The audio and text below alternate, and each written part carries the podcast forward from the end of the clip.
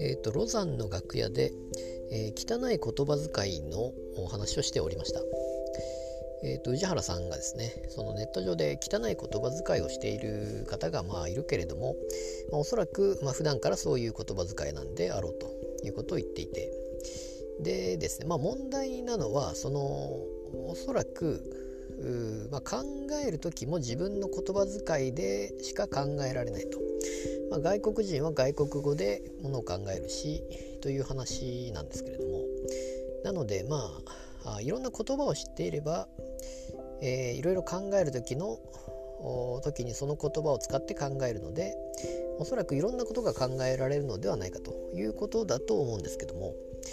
まあ、そうするとまあ語彙力とかというのはやはり重要であって、ものを知らない人はものを考えることができないのではないかという感じだと思うんですね。でまあよく昔はそのまあゆとり教育というか、まあ、詰め込みはどうなんだみたいな話ありましたけども結局は詰め込まないとあのまあものを考えることができないと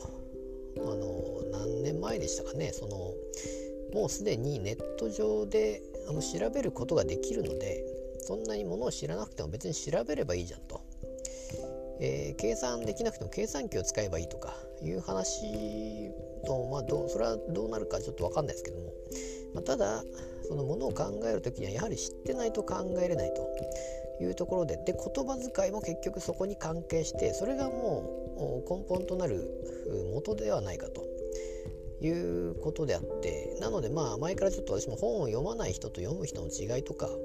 いうことを考えたりしますけどもまあ多分そういうのも新聞とかあ何かしら文章であったり、うん、まあ文章じゃなくてもいいんですかね、えー、まあとにかくいろんなあの言葉遣いだったり語彙力を知ってる人と知らない人であったりものの内容ですよね。どういう意味なのかと。いうようなあいろんなことを知っているといろんなことを考える時にそれを使って考えることができるということなので、